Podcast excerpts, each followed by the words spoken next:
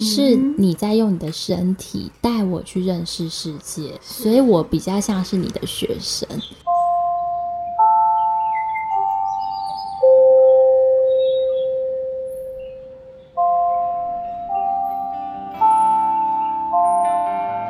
导师时间。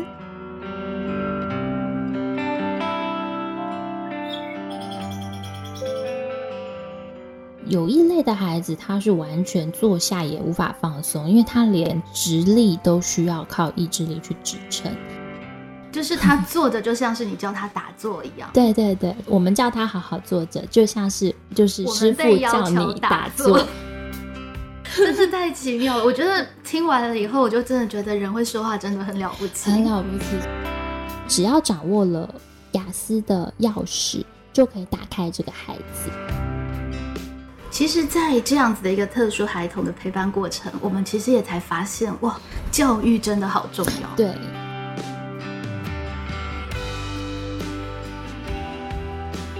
我不希望别人把他当成呃不一样的孩子看待，但是呢，我也不能隐藏他不一样这件事情。嗯，其实不一样，你换另外一个角度来看，就是他的特色跟特质。我们去治疗，可是我们并没有要治好他。是。他就很像两个不同的国籍的人，我们要扮演的其实是翻译者的角色，嗯，然后甚至让他练习好另外一个世界的语言。反正已经有了第一次，就是开始面对他的身体状况，后面你就不再怕了，就是。反正就来嘛，只是这样而已嘛。对，至少觉得已经打开过了，就不再害怕再去做更多的体验。应该是心态已经抓稳了。嗯，手上拿着休学申请书，然后交给老师签字，交出去的那一刹那，我那时候就看着正大天空，然后觉得自己不知道什么时候还会再回来，会不会一辈子都回不来了呢？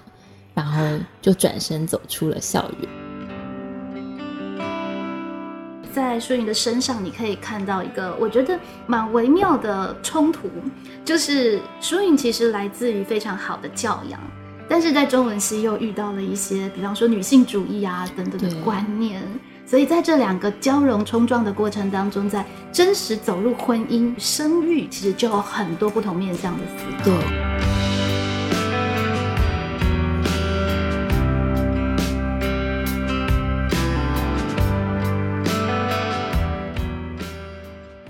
各位听众朋友，大家好！我们的导师时间，今天为大家邀请到了我一位非常美丽的学妹舒云。Hello，大家好，很高兴可以来到学姐的节目吗？是我们刚刚这样一算下来，其实也认识好久了，很久，非常久。第一次认识学姐，应该是我大三的时候。对，那个时候舒莹大三，我还是硕士班的研究生。对，然后你是我们的 T A。对，我是高贵慧老师的古典小说课程的 T A。那那个时候，其实舒莹就是一个不得不让人注意到的角色。对，不管是美丽的外表，或者是发言，就是有她自己的气质，然后有她自己的一个风格，所以那时候就对学妹印象深刻。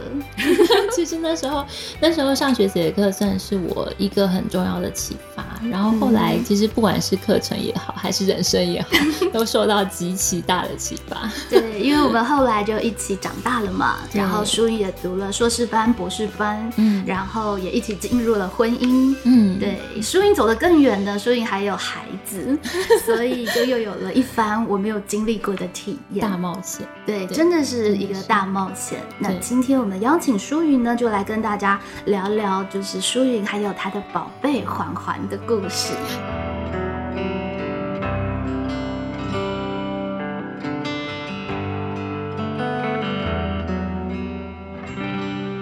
舒颖面对结婚之后关于生育这件事情，在当时你的心情跟感受是怎么样的？你还记得吗？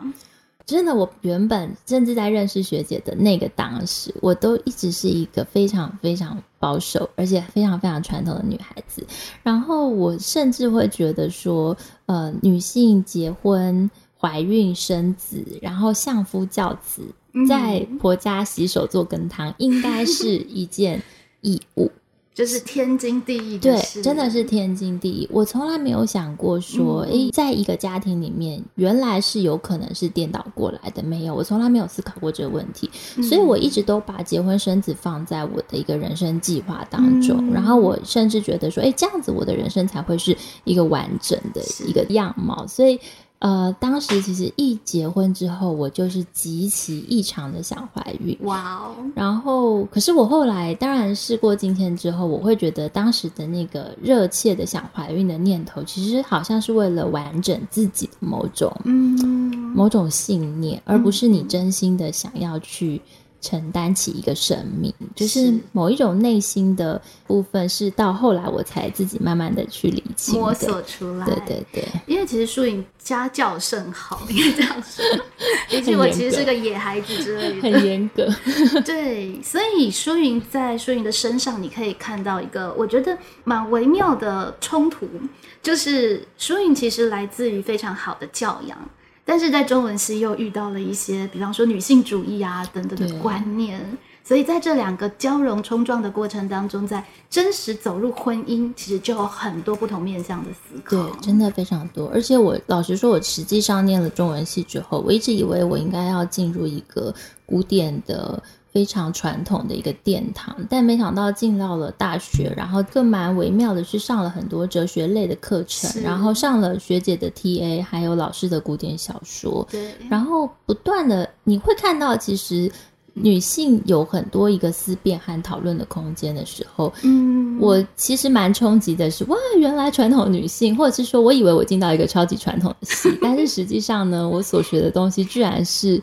有这么多讨论和辩证的空间。原来其实，在中文系没有让你变得更传统、古典、跟保守，它反而打开了某些可能性。对，我觉得，我觉得这个系算是改变了我原本固着的一个思维，然后和呃原本我对于家庭和婚姻的那种很保守的想象，甚至它改变了我对于传统所谓我以前在还没念中文系之前，我可能以为儒家的教条是某个样态的，但是进到到了以后再去考定那个源流，发现哎，其实不是大众认为的那个样貌。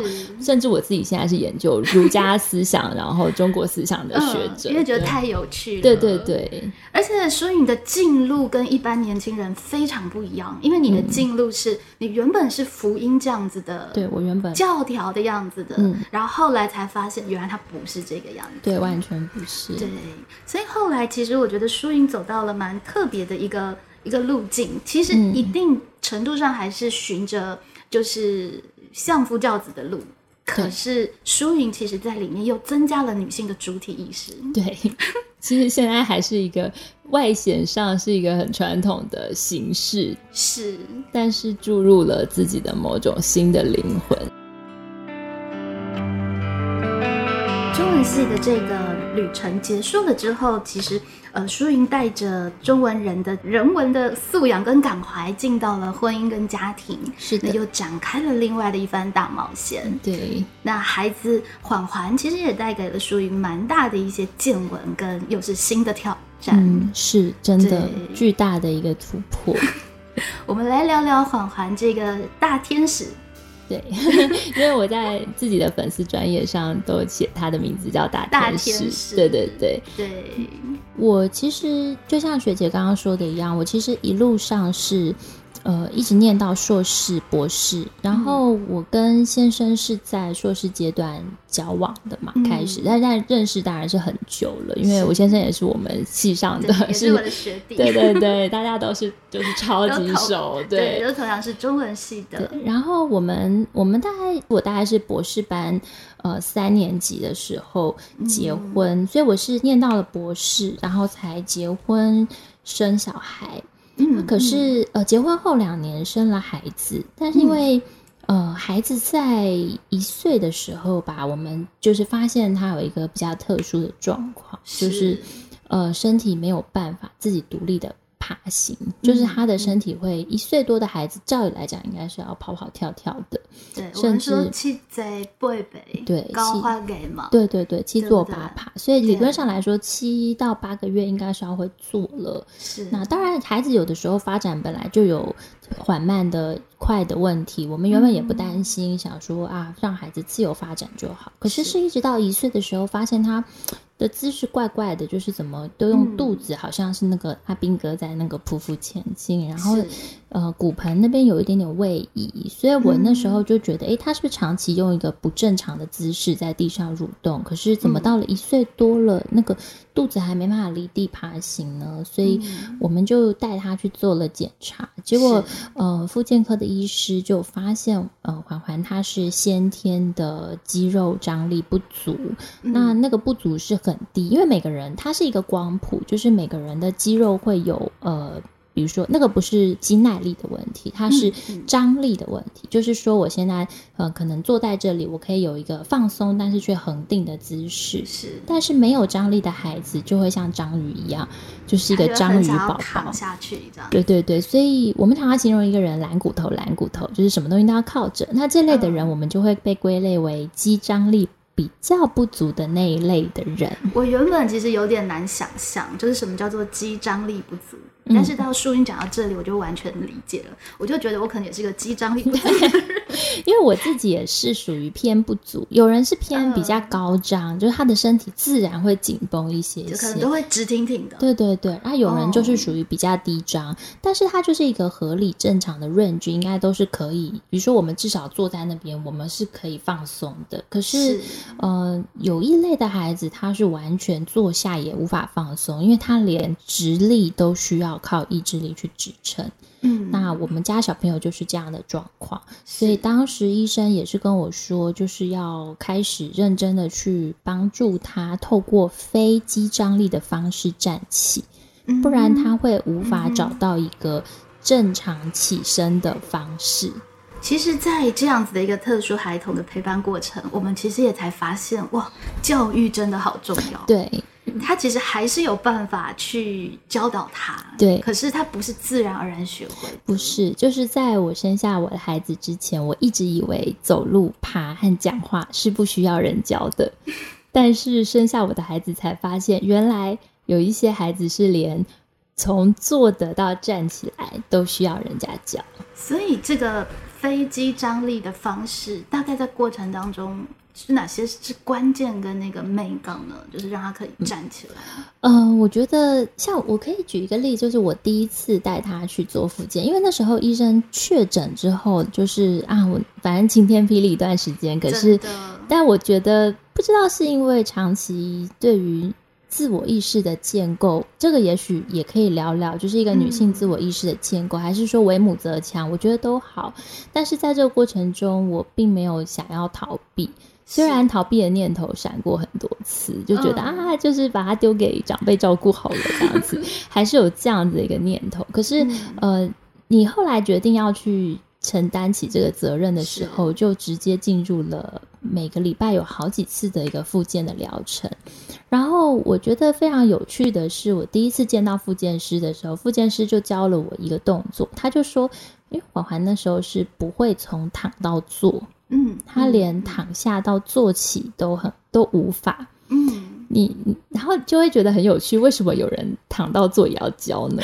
然后我那时候就好疑惑，然后结果是见到老师的时候，复健老师就跟我说压他的一个位置，老师就轻轻的压住，他就把他的脚放在一个地方。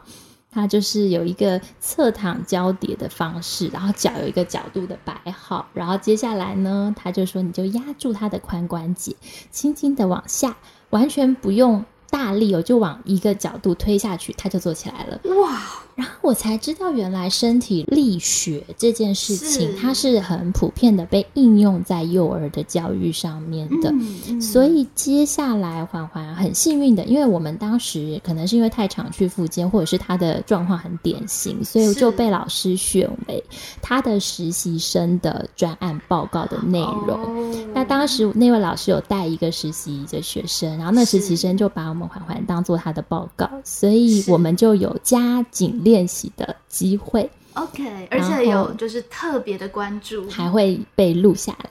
哇！所以每一个片段其实我都有记录，因为学生老师要帮学生做指导嘛，那学生就会呃记录他的整个学习的过程，然后还有要告诉我，而且他老师还会比较多的跟学生讲解，在讲解的过程中，我就会听他怎么去说。原来如此，原来如此。然后他们的那些训练非常的有意思，就是当他开始不断的教导我怎么去压那个位置，压错了，只要一个角度错。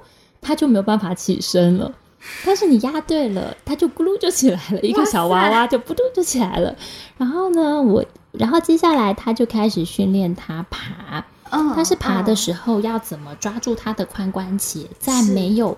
应该是说，我们大人，尤其是可能老一辈的人都会说：“哎呀，你就把它这样撑起来，撑起来。”但是没有的身体律动或者是身体力力学的观念，其实是教导他怎么用骨骼骨骼支支撑自己。嗯，所以他会是微微的把他的骨盆提起，有一点像是我们在瑜伽做那个婴儿式休息的那个姿势。嗯，然后提起之后再把它往前推，就会变成有一点点像是四足跪姿。可是他其实是呃肌张力不足的孩子，他是。没有办法支撑起来的，所以他就会滑下去，就会软下去。那这时候你就要告诉他，怎么样把手直立变成一个，他其实不用使力，就是一个方块的形状。嗯，对，一个么的那样对，就是如果他都是直角的这样的姿势，其实他是可以不用使力。可是他的手肘，问题就是他的手肘要伸直嘛。所以那些每一个角度的计算，其实老师都有教导他。嗯嗯，然后我也才知道说，哇，原来。有一段影片我也很有印象，就是老师要他一个小孩，然后大概一岁多，然后要他爬过一些障碍物，然后越爬越高。但是那个障碍物，老实说。如果现在的我可能去爬的话，我就会觉得怎么这么简单的一条路，可是那条路他爬的非常久，而且爬一边 爬一边想哭，然后你才知道原来一个孩子他在做这样的一个攀登的动作的时候，他需要这么多的肢体上，因为他每爬一步，老师就要秀他的姿势。我觉得更困难、更奇妙的是，这么复杂的东西，这么小的孩子怎么会记得？对，然后我觉得。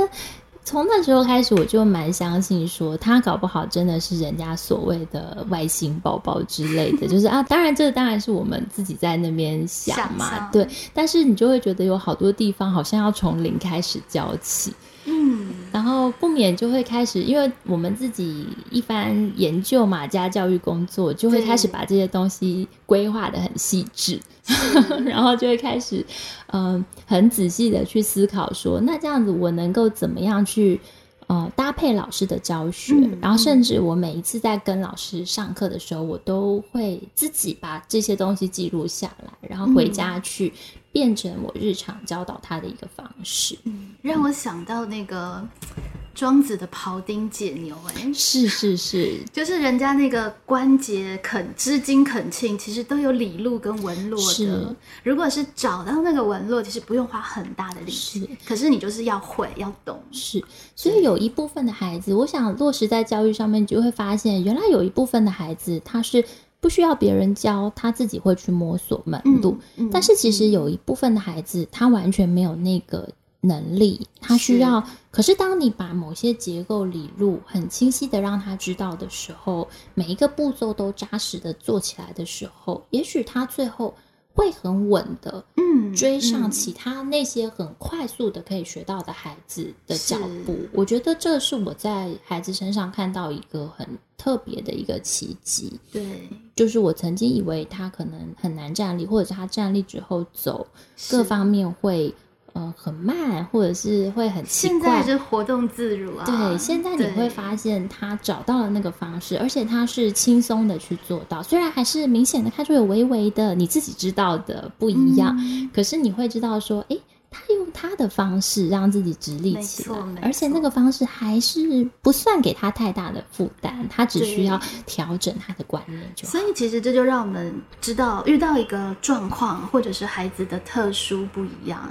除了惊慌，或者是他立刻回到一样的状态，其实有时候我们确实是大人必须先冷静下来。是的，而且也是听舒云的分享才知道，其实这一些幼儿的教育在台湾已经有蛮专业的发展。是的，是的。但是没遇到，真的一般人都不知道。是的，我其实是真的在接触之后，我才知道说，原来原来台湾有这么多的资源。像以早疗来说，当然是不鼓励大家随便去运用这些资源。但是如果说大家有发现自己的孩子有什么样你无法掌握的状况的时候，我现在都会鼓励身边的妈妈朋友们，哎，你可以去咨询看看复健科医师，就是挂小儿复健，大部分的医院都有类似的呃专科，就是你可以查查看复健科里面他们有没有专业的医师，他的专长写小儿复健，那挂那个科别。然后医生呢就会呃帮你看看这个孩子需不需要评估，因为其实有很多类型的。状况是因为身体性的或是心理性的状况导致的教养问题，其实这个是可以寻求专业的支援的。对，如果说拿到评估报告，确定是可以早疗的话，政府是有补助和教育的资源的。只要是各大医院诊所，嗯，在学龄以前去做早疗的话，不但有补助，而且还可以去各个社会局吧去请领教育的一些车马费，就是有少量的补足。所以，我们在这个早疗的历程。是没有。多花什么费用？除了医院的挂号费，嗯，对这个部分，一年一度会有很多的医师帮孩子去进行会诊，对，就追踪他的状况。就是如果你持续在某一个院所做早疗的话，那他们其实会有一个一年一评，而且其实老师们都很细心。就是你看，像大肢体有物理治疗老师，然后小肢体有职能治疗老师，那等到语言发展的时候有语言老师。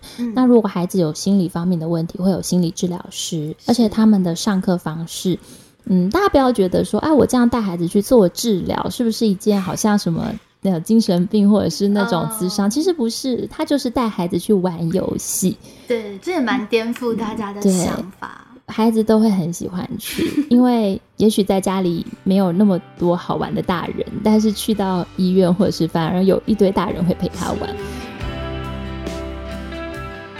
包括那个说话，我觉得哇，这也很神奇。对，这是非常神奇的过程。对，之前在跟学姐分享的时候，也是，我就记得我跟学姐说过，我第一次知道原来说话有需要教。对，因为我们念中文系，通常小时候都是那种属于超爱说话、伶牙俐齿、爱讲话的类型。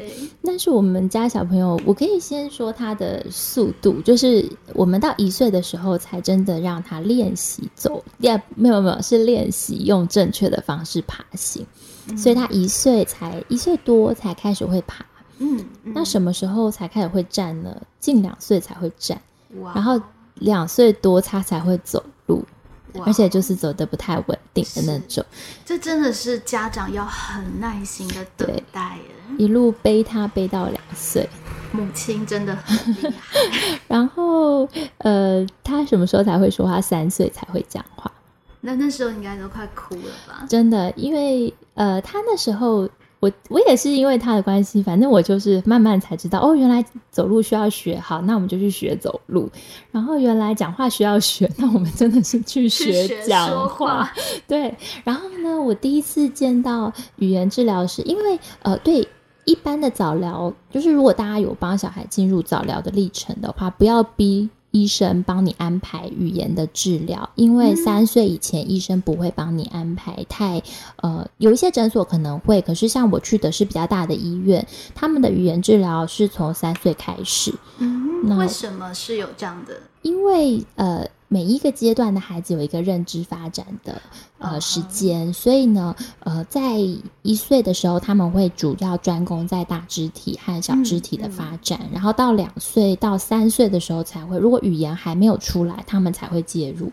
所以基本上他们会先等待孩子的一个发展状况，看看他会不会因为大肢体、小肢体的活动的训练增加自己的语言能力。如果发现都没有，那我们就要介入进入治疗。对对对，所以。大家也不用像有一些太急，对不对对对对，因为有一些我我在带他早疗过程，就会有一些长辈质疑，就是说，哎呀，大只鸡慢提嘛，你何必要逼他呢？小孩就是慢一点就好了，干嘛要带他去看病？他又没生病。嗯可是其实我觉得观念上可以做一个调整，就是说你并不是带他去上。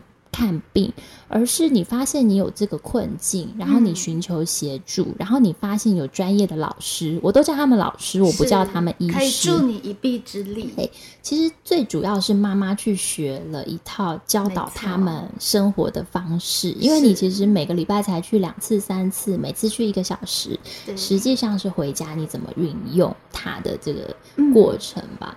所以那时候刚在语言治疗，我觉得好冲击哦，因为语言治疗师开始介入的时候，那时候他三岁，还没有发展出语言能力，只会啊啊啊这样子。然后我就说老师，我很困惑，为什么不会说话？然后老师就跟我说啊，说话是一件很难的事情。没错，其实我们反推，你才会发现，其实会走路、会说话是一件很奇妙的对，事，是不容易的。然后我说，对哎，说话为什么很难？因为我从小就是很吵的那种人，我妈妈都觉得我太早会说话了。对，很烦的对，然后老师就说：“你想想，说话要动到哪些肌肉？”我才开始思考，我就说：“哦，要要动到喉咙。”他说：“还有呢，你得要震动声带的同时，你还需要出气。出气的同时，你要动嘴巴，动嘴巴的同时还要动舌头。对，很细微的咬字跟变化对化。，所以牙齿、舌头，它是牙齿、舌头，然后还有嘴唇以及你的喉咙声带，再加上你的气的一个同时的运作。我想，哇，我欸从小就是原来就是会讲话，已经是一件了不起的事情了。对对对对，然后我就老师就跟我说，那现在我们要让他知道他，我我说那他为什么找不到？他就说，因为他没有办法控制他身上的肌肉，他觉得他的身体对他来说很陌生，所以他并不知道原来，呃。声带啦，嘴唇可以以同时，对他不知不知道他不知道声带可以动，然后还有他不知道同时可以发出动，是他对自自己的身体的各个肌肉，他是了解的很陌生的，对他他是非常的不了解，陌生他就不太熟这样对子。所以我记得那时候第一堂上课，我真的是好惊讶，应该是说，听众朋友可以想想看，如果现在你面前有个不会说话的小孩，对对你，你让他走，你还可以想象，对对就是你可能用肢体关节对了等等。对对对可。是如果你面前有个孩子不会说话，你觉得你要怎么教他动声带？你真的会想哭，对不对？对就是你一点办法都没有，完全没有办法，而且我甚至不知道说，那我那时候就问老师说，老师，那我要怎么让他知道声带可以动？然后他就说，我们就来看看专业的老师怎么做。然后专业的老师就拿起一根尖那个呃很可爱的一个金色的按摩棒，它的长相非常像我们的那种滚脸的那种滚轮，哦大家可以哦知道吗？哦有些美容按摩器材，然后他就是开始开了微量，他说会有微量的电，但是就是会让你只是觉得麻麻的而已。OK 然后他说现在我们要唱歌，然后呢我就会一边唱歌，然后一边呢就是用那个按摩的东西这样碰触碰触碰触，然后碰到他的脸，碰到他的脖子，然后我想说，哎，这样就让他知道这个东西。老师说这是一个震动。嗯，然后让他知道他原来有这么多肌肉是可以被震动，我就说哇，原来是这样子。然后有时候拉他去摸自己的摸老师的喉咙，嗯，感觉到那个震动，对，因为他说之前的缓缓讲话是啊啊，那个时候有时候喉咙的震动不明显，，OK，对啊啊的时候就会你会觉得那个啊的时候是喉咙是并没有明显明显的，所以它是有一点以前的哭或者是啊出声音，有点像是反射性，对他来讲自觉的动作，对，很像吞口水，所以要让他有意识的去操控。他不知道那边是可以不是反射的操控，而是 而是自主控制。真是太奇妙了。我觉得听完了以后，我就真的觉得人会说话真的很了不起，很了不起。所以那个各位呃老，如果我们记得我们听众比较多老师，对对我知道大家教育上都有一些挫折，很挫但是败。对，但是他们会讲话已经了不起了。对对，我们看到很多不满的地方，就至少他会说话，对他已经很了不他已经起。很艰难的站起来，他度过了人生当中重重的 重重的难题。对，所以真的是大天使，才让我们重新反推这些东西是很奇妙的恩赐。我觉对得真的非常奇妙。然后他那时候就是从唱歌，然后边去按摩，然后让孩子感受他的声带，然后呢，引导孩子去呃看老师的舌头，所以他们会用一个很大的嘴型，甚至大到就是好像要把拳头吞掉的嘴型，老师也很牺牲，然后就是在孩子让孩子可以看到，对，看见原来哦那是舌头，然 后这个这一块肉是有有能力运动的。我觉得很真的，我觉得真了不起，是你要教幼儿，他根本是还没办法跟你对话沟通的，可是人还是可以找到沟通的方式。对，而且他是听不懂的，所以他是用一个无形的能力，比如说在跟他讲话的时候，用一个超大的嘴型，然后让他看到原来老师叫妈妈或者是爸爸。儿童小朋友的时候，舌头是可以上下左右的移动。然后还有一个很有趣的练习，他让他吃那个小馒头，嗯，小小的那个饼干馒头，然后呢 放在他的嘴巴的不同地方，叫他 想办法用舌头去舔吃下去。对。好可爱哦！然后为什么呢？就是因为让他知道说舌头可以要吃，他就知道舌头可以。原来舌头可以跑出牙齿的外面。OK，就我们舌头可以顶到上颚，他不知道，在那之前他不知道他的舌头可以拉到上颚，或者是所以他一直睡在那里没动，就对。对，他的舌头一直都平平的，然后他觉得那是一个无用的肌肉。太有趣了，太你看这些发现，就哇，原来是可以这样。一般的孩子跟妈妈都享受不到。对，我就觉得辛苦归辛苦，但是也发现了新大陆，就是说，哎，原来舌头也是一个需要训练，而且一个孩子能发现自己的舌头是有功能的，嗯，然后并且合理和妥善的运用它，是那是一个大发现。对，嗯。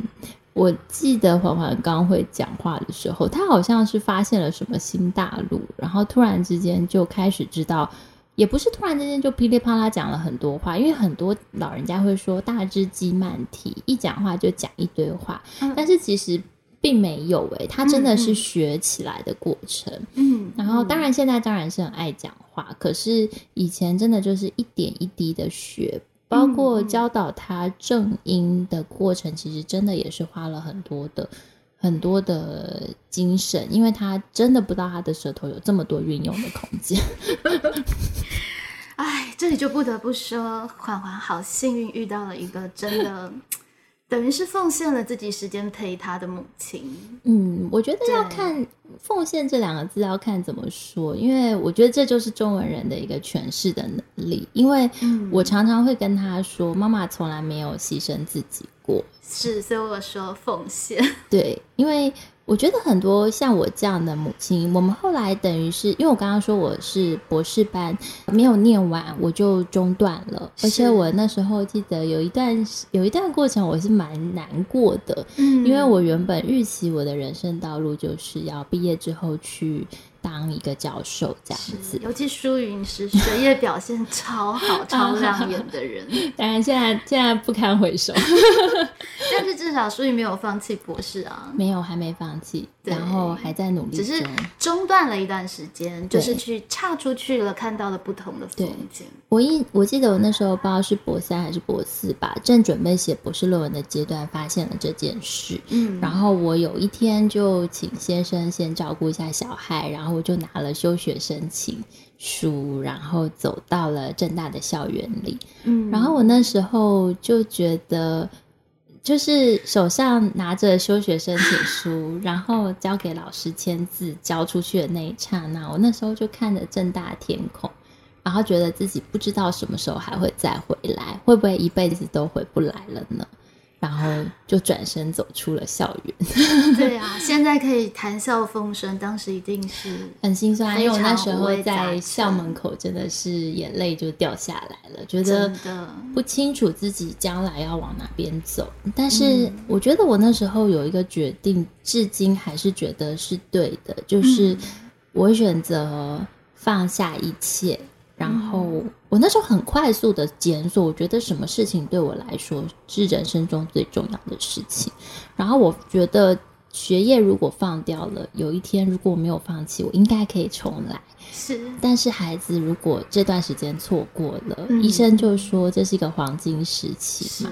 如果错过了，也许没有机会再让他继续的，可能那个底子打的不是很好的时候，我们没有办法再追回来了。是所以我就放下了那些，再去做的时候，其实我觉得看到了很多不同的风景。所以我常常跟他说，呃，很多家长或者是很多像我这样的全职妈妈，会觉得自己在育儿的过程中牺牲了，所以心中会有很多抑郁，这个完全可以理解，屈很委屈。但是我常常跟环环说，你让我在生活中看到了很多新的风景。其实我觉得那也要会看，就是嗯妈妈也有以发现新大陆的心情去看待这一段。我觉得可能那个研究研究魂很对对对 坚强，所以没有得研究东西的时候，我就开始研究我小孩，嗯，然后嗯认真的、疯狂的在研究他。当然是希望他可以好，但是跟着他上很多老师的课，就会觉得天呐，原来幼儿的教育世界是是一个新的大陆。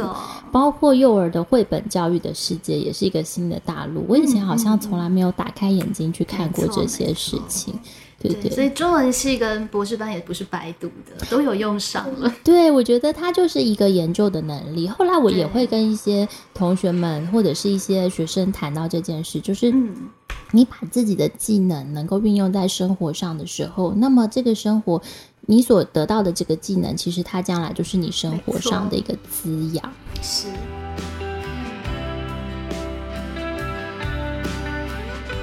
过程当中，其实淑云有提到有一件事情是你蛮崩溃的一个点，就是已经这样子的辛苦各种状况，缓缓还生了一场大病。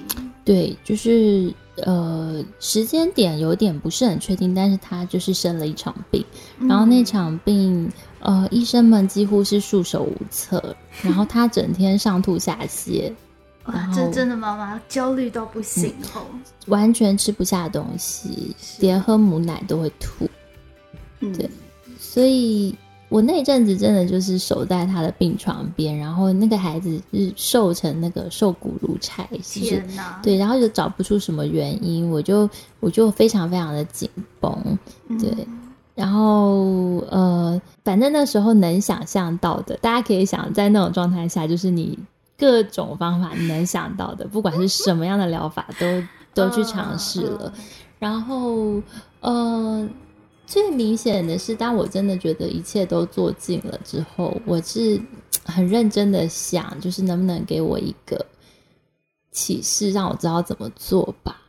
然后，呃，我我我没有特定的宗教信仰，但是因为我没有因为没有特定的信仰，所以我其实看了很多不同的宗教的书籍。嗯，然后我就读到那个圣经里面有一个段落，是那呃，如果是基督教的朋友，请原谅我，因为我不是那个信徒，所以有一个段落那个人名我可能有点忘记了。对，哦，亚伯拉罕了，亚伯拉罕，对亚伯拉罕，对，他就是说，嗯、就是亚伯拉罕到了年长之后，就是才得了一个儿子。那在那之前，他其实是非常信靠上帝的。是，然后有一天，上帝居然要他把他年幼的小朋友带到祭坛上去献给上帝。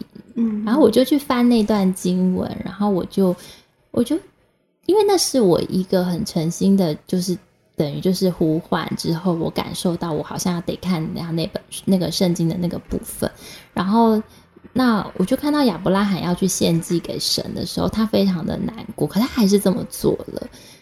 然后那个故事，我看到一个版本，他好传神，他就说孩子还问他说：“我们要去做什么啊？” 然后我就觉得哇，很揪心。结果他把孩子放上祭坛，正要准备嗯献祭的那一刻，天使就出现了。是，然后天使就等于是他通过了考验，然后他完成了这样真正的献祭。就是你真正的献祭是要知道你的孩子并不是你的所有物。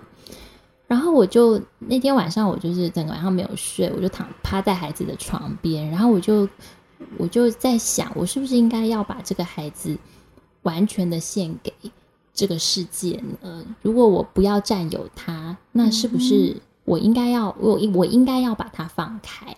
然后我那天晚上就真的做了一个决定，就是从此以后，就是我不再占有这个孩子。我的孩子不是我对的，我的孩子不是我的孩子，真的就是那一首纪伯伦的那首诗，后来就变成了我教养孩子的一个座右铭。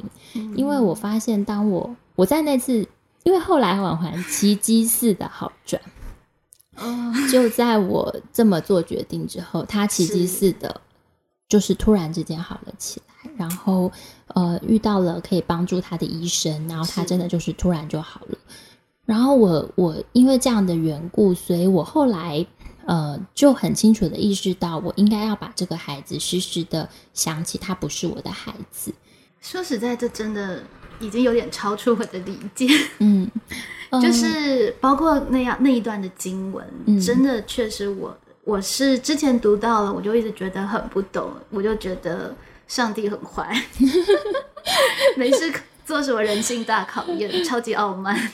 对我我对。我，因为我我自己不是基督徒，但是嗯。因为我我谈到这个经文，当然不是那么的专业，可是呢，其实从这个过程里面，我很深刻的想象，嗯。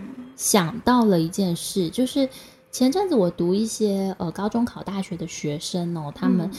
面对父母对于他们的志愿序的一个干扰和干涉的一些文章，因为我们比较常关注教育类的东西，然后我就发现，的确现代父母对于孩子的未来实在是有太多的担心。是然后我自己现在是幼儿妈妈，所以我就发现那个担心是从小就开始了。我身边有一些妈妈还会问我说：“哎、你是这方面的专业，我想问一下，你觉得 b u r p e r 需不需要补习？”这样子。呃那我就问为什么想要补习，他说怕他在学校跟不上。我说哎，是为什么怕在学校跟不上？但是就最后一直问下去，就发现其实是家长觉得自己如果孩子跟不上，自己会觉得很丢脸或挫折。是然后我就回来就跟我先生说，我觉得我真的能感受到那一次的疾病当中，我真的意识到我的孩子不是我的孩子，我要时时刻刻以他的发展为主。嗯，嗯然后包括我带他去上复健治疗，我都不能是。我觉得那是一个心念的问题。你发心到底是因为我的孩子不会走路，我想要，我觉得走路，就是 我想要他他正常，他正常，我不能让他不正常，不是，应该是我想要去带他认识这个世界，然后是我觉得这个世界有很多很厉害的人，我们必须要去 认识一下，然后透过他的视角，我们把这些人串联起来，嗯或者是我们做一个新的实验和体认，嗯，所以其实是他带着我去看到这个世界。是所以我们在安排课程的时候，我不是为了要证明什么，嗯证明他很优秀，证明我没有放弃我自己。或是我尽到了母亲的职对对对，我觉得很多妈妈会无形中把孩子当成自己的业绩，嗯这也会嗯造成成绩的好坏影响父母很多。就是，嗯，我的孩子怎么学习不理想，被老师骂了。别人，对，那我就觉得我好挫败，因为是我我有遇过一些妈妈是甚至会觉得说啊，我的孩子这个年纪，别的孩子都会算数了，我的孩嗯子还什么都不会，真是太丢脸了。然后我就想到底是孩子觉得丢脸，还还是是妈妈觉得丢对？然后他就说，哎，那我婆婆都说什么别的孩子都可以做好做好，嗯然后呢安安静静的，我孩子都不行。然后觉得我就觉得，哎，那这样子孩子不就是变成你的业绩了吗？没错，其实这个部分的厘清跟这个境界的提升，我倒是比较可以懂的。对，而且其实不止母亲啊，包括老师也是，嗯常常老师也会把全班的在学成绩当做自己的业绩，以至于我们就没有了等待的余裕跟空间。对，对，那这个部分事实上它确实是一个蛮难的一个心念的一个转变，嗯，可是它确实是有一个起起心动念很细微的差别跟不同，对，非常大的蛮有意。思的。所以我才会跟环环说，妈妈没有觉得牺牲过，是因为我觉得获得比较多的是我，是嗯你在用你的身体带我去认识世界，所以我比较像是你的学生。我是真的这样跟他说，我说我在教你，但是你也在教我。是，对，有的时候就是你不去特别去要求跟执着方向的时候，任整个局势带你到哪里，嗯对。然后就很专注的在里头体会跟感受，那、慢慢的又了悟了一个新的境界，或发现了一个新的可以往前走的天地。我觉得学姐刚刚提到“专注”两个字很重要，嗯。因为我在带孩子的时候，我一向都是专注在那个当下的，嗯，我不太去想说，那接下来他会不会、能不能，或者是。是会不会更好，包括后来选择决定带他共学与自学，对，我不太会去担忧说，诶，那以后他能不能跟上，嗯，能不能成绩很优异，会不会有一份工作？如果可以放下这些干扰，有的时候就可以更纯然，然后对更专注的把事情做好。对更专注在当下的学习过程，嗯，因为好像很多时候我带他上课，反而是我自己被疗愈，被那些老师疗愈，然后就真的带着好奇之眼去发现很多东西。真的是太多太多挑战来了，就不那么怕，对，因为你，就觉得，哎，也许又有一些新的东西要被看见。没错。对，后来波波折折很多，可是因为我还有很多带他为了带他上课的突破的各种小故事，但是总之就是反正已经有了第一次，就是开始面对他的身体状况，嗯后面你就不再怕了，就是反正就来嘛，只是是这样而已嘛，对。连走路跟说话都可以教会了，对不对对？，还能怎么样呢？就是我们继续，我们一起往前走吧。对至少觉得已经打开过了，就对不再害怕再去做更多的体验。应该是心态已经抓稳了。嗯，对，最怕的是那一个踏出去的那一步。没错，就是嗯真的第一时间发现，哇，要有这么大重大的转变，对要做很多的调整，嗯，对。还包括其实，嗯，环环其实也是因为整个肢体啊的状况，嗯他在整个人际互动相处上面也有一点点的受到了影响。会，因为对当时一岁，我们是都有心理准备，就是一岁的时候，呃，医生就有跟我说，因为身体的因素影响，心理部分就要特别留意。嗯那呃，为什么一岁的时候没有办法去做这方面心理的检验？就是一岁的时候的评估只会做身体性的评估，是语言的介入会到三岁，然后心理的会到五岁。OK，对，因为呃，在认知发展上面，社交能力会五岁的时候他们才会去评估，所以真的有问题要被评估出来的时候是五大约五岁的时候。已经到了五岁对对对。那一般家长通常都会是小孩上幼儿园之后被老师说可能有什么问题去做检查。嗯嗯嗯但因为我们是一岁就每天在儿童复健中心打转，嗯那我们就知道说，哦，原来呃三岁还不能做心理治疗，诶，要五岁的时候。但医生在一岁就有先提醒我们，就是说，因为身体性的缘故，所以他很有可能会出现心理上的问题，比如说过动。嗯，呃，为什么？因为他肌肉张力过低嘛，所以他的身体没有恒定性，所以他被认为常常动来动去，他需要一直动，因为他会不舒服。OK，、是他需要一直动，，对，所以因为他没有办法静止维持一个姿势太久。我不知道大家能不能想象，就是说很像你在和那个师傅要你打坐，然后打坐的时候，我们就会一直心如野马在那边动来动去。OK，对，那为什么呢？因为要维持一个恒定的姿势，是需要嗯意志力去。嗯嗯，那大家不知道能不能想象，有一个孩子是连坐着都需要用意志力的。就是他坐着就像是你教他打坐一样。对对对，我们叫他好好坐着，就像是就是师傅叫你打坐坐。对，所以如果对各位大人来说打坐是这么艰难，又如何要求一个孩子每天都打坐，每天都坐定五十在？分钟、四十五分钟。所以在呃在课堂上面好好的作文，对于这一类的孩子，身体性有这些疾患的孩子来说，实在太难了。嗯那呃，之前医生就有建议我，就是说他每一次的活动，你最好都抓十五分钟，十五分钟一定要让他放松休息。嗯嗯呃，所以后来这也影响到我后来对他的课程安排，还有我决定自学的一个动机啦。是嗯，那果然到了五岁的时候，在检查的过程中就发现，其实他雅斯伯格症的倾向是非常明显的。嗯那现在当然改名字了，叫泛自闭症嘛，或者是高功能自闭症，但是它就是被归类在自闭的一环。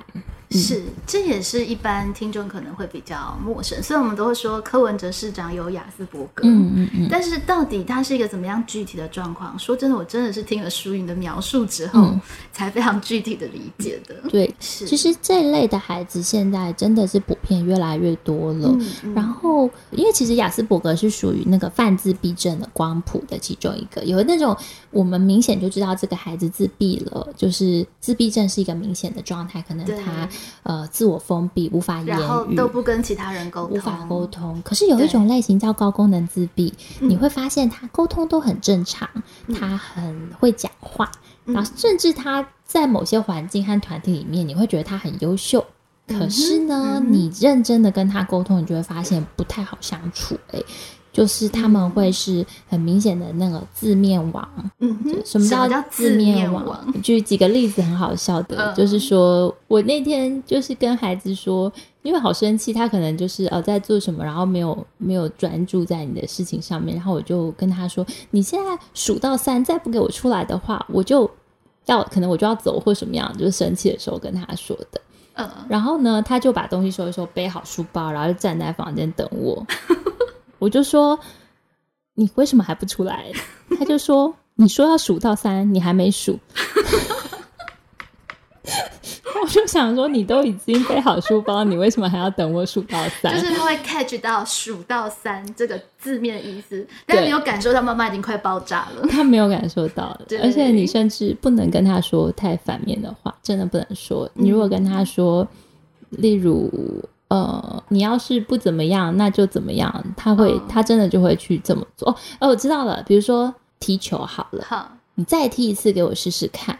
他真的就再踢对他想说不是你要求的吗？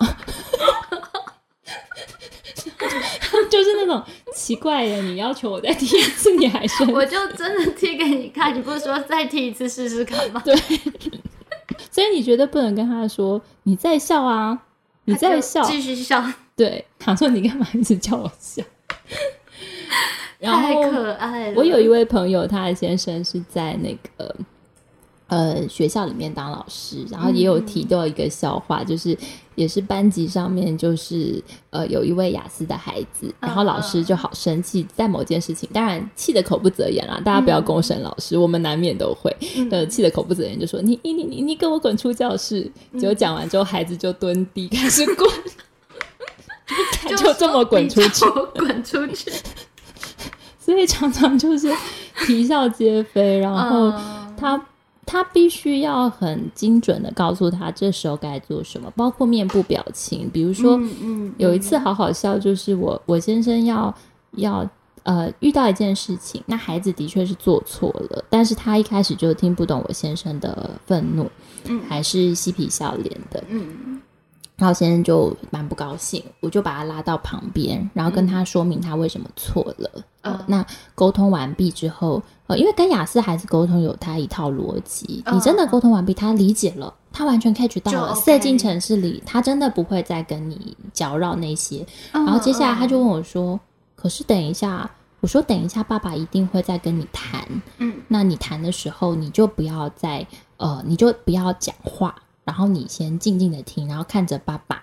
嗯。好，不要讲话，静静的听，看着爸爸，因为怕他会一直问为什么，因为他的习惯就是他有点听不懂的字词，哦，比如说爸爸，因为我们家爸爸有时候讲话会文绉绉的，因为是博士的关系，对，然后有时候会说 你不要欲盖弥彰之类的，或者是呃，就是 什么，就是各种奇怪的成语，对，就是对孩子来非常说太多难，对，非那孩子就会常多歪楼成语，说什么叫做对，什么叫欲盖彰弥彰？然后爸爸就会说，就是回避问题。然后什么叫回避？然后就开始就扯远了。所以我就跟他说，等一下爸爸跟你讲，不管讲什么，你先安静的聆听，然后记下听不懂的跟妈妈说，啊，你就不要讲话，暂时不讲话。然后我说你要承担你的错误，所以爸爸刚刚的要求是没有错的。哦，他确定喽。然后他、嗯我说那你自己去找爸爸说你已经反省过了。嗯，他就真的走过去，然后爸爸他反省过了，爸爸就当然就开始讲。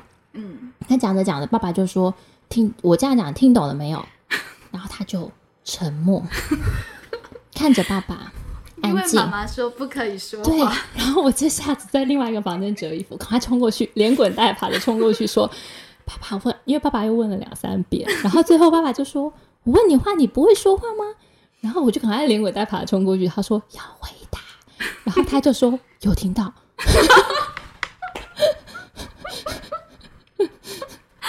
然后后来我才赶快跟爸爸说，我刚刚叫他先不要讲话啦，因为我怕他一直问。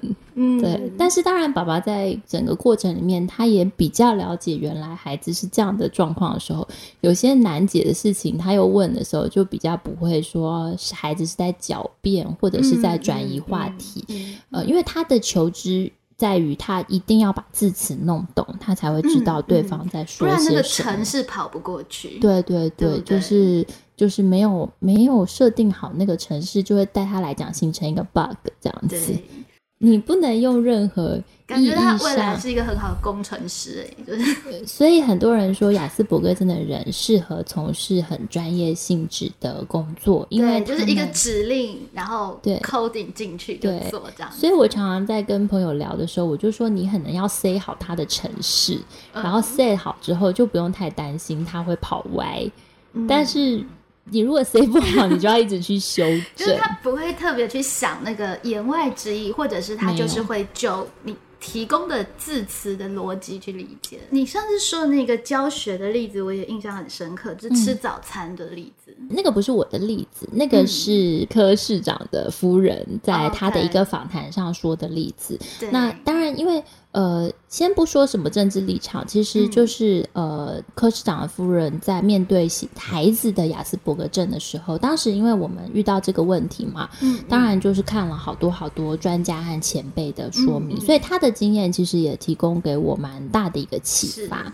他就说那个时候他的孩子也是有雅思的问题，然后在幼儿园的时候，就是因为学校的程序是这样，就是先到教室，嗯然后坐下来放书包，然后吃早餐。大概的例子就是这样。那、有一次呢，学校说要校外教学，嗯，嗯然后呢，游览车就停在教室外面停好了，然后到了教室，老师就说：“哎呀，上车上车，早餐在车上吃。上对，那他儿子就站在那边了。他不走机了对他不知道该怎么办，好说歹说劝说，怎么样都不走，因为他觉得这样没有在上课，他就是这不是他的他不。是上课的仪式。，对，那后来幸好有经验的老师就拉着他到教室走了一圈，嗯。然后可能带他咬了一口早餐之类的，我我细节有点忘记，嗯但是最后就代表说到教室放书包，对，然后接下来上车就是上课的一环，他就觉得哦，整个一天的开始了。对，所以那个仪式行为能不能每天的去操作，对雅思的孩子来说是相对来说很重要的。但是你反过来说，他们也是非常好，很很容易按表操课的孩子没。错没错，他不会觉得厌烦，嗯就是有一个固定的规律，他就可以一直这样子的进展下去。对对对，所以但是你必须让他理解为什么，不然他嗯就会一直问你为什么为什么为什么。所以其实我们听了这么多，就是大天使带给大家的礼物哦，我们会发现，其实确实我们也才会对这一些现象，有的时候家长或老师会焦虑，是因为他也不知道怎么办。对，不知道。对他如果知道其实这样就可以解决，他其实就会放心一些，也会有办法这样去做。其实这就是所谓教育的专业。对，我觉得有一点就是，大家像我已经很确定孩子身体上有这样的问题，嗯。可是我并没有觉得我们必须治好他。嗯，我们去治疗，可是我们并没有要治好他。是。他就很像两个不同的国籍的人。一般正常的孩子有这样的一些特质，是，那每一个孩子都有每个孩子的特质，可是雅思的孩子，或是过动的孩子，或是我们第一章有雅思的孩子，他就是一种国籍的人。嗯那嗯我们要扮演的其实是翻译者的角色，嗯，然后甚至让他练习好另外一个世界的语言。重点一个心态，你不要想要治好他，因为当你想要治好他，他会认为你觉得他是异常他是，错的，他是是不对 OK 的的。对。但是其实他没有错，他只是要学习跟另外一批人沟通，然后另外一批人也需要了解他呀。是，那我就会把这些发现，就是应用在怎么样跟别人呃解释他的现象，但是又要很小心的是，我们不是要众人包容他，嗯，而这很是重要，这一点很重要。对，因为我不希望别人把他当成呃不一样的孩子看待，但是呢，我也不能隐藏他不一样这件事情。嗯他很多妈妈可能去告诉老师，是希望老师。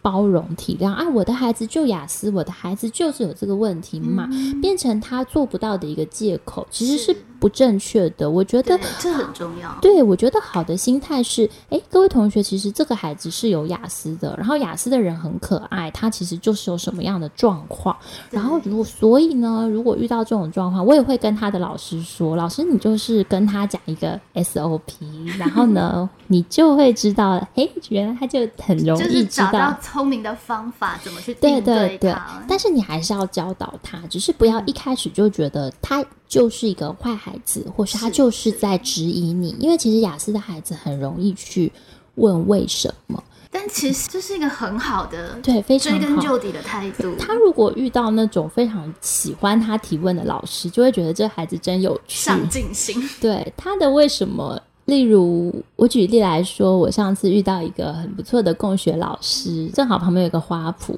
然后我们家小朋友就很顺的跳进那个花圃去玩。但当然不是不是违规啦，就是旁边就是一个小小的绿地，他就开始在那边捡树枝。然后我就跟老师说，像有时候等一下要吃饭，我这个妈妈很正常世界逻辑的妈妈，就会想跟他说，不要去摸地板上的东西，然后那边有泥巴，赶快出来。然后他就会问。为什么不能摸？我就说等一下要吃饭了，他就说我吃饭再洗手不就好了？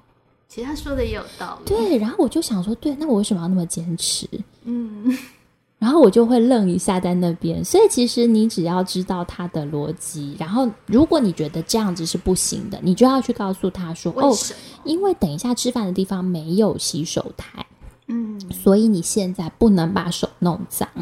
那他就可以接受，没有你还要接受他的挑战。可是上次你就有用酒精帮我喷，你说这样可以，那你就要说，因为上次你的手没有那么脏。反正我们每天每天我的精神都是耗在讨论当中，还有讨论，真的不断。而且他们的脑，我觉得雅思的孩子脑袋的思维速度其实是很快，而且他们因为没有反应的情绪，他不担心你生气。他也 不担心你生气，对，所以他不会有一些社会性的负担，没有，而且遇到一个不一定看起来很友善的人，他也不会太紧张，他也不会害怕他，不会。我觉得确实，如果你这样说来，现在有雅思的孩子应该蛮多的，就在班级那种旧理论里一定要弄清楚，但是他没有。特别的觉得这样这样老师会不悦，这样会造成别人的不便。对，但是又要让他理解为什么这样子别人是会不喜欢的。然后我觉得这个呃，我现在当然都还在寻找各种磨合的点。我其实就真的是把它当做一个文本在解读和研究。所以大家看到我可以谈到那么多细致的东西，是因为我真的是把它。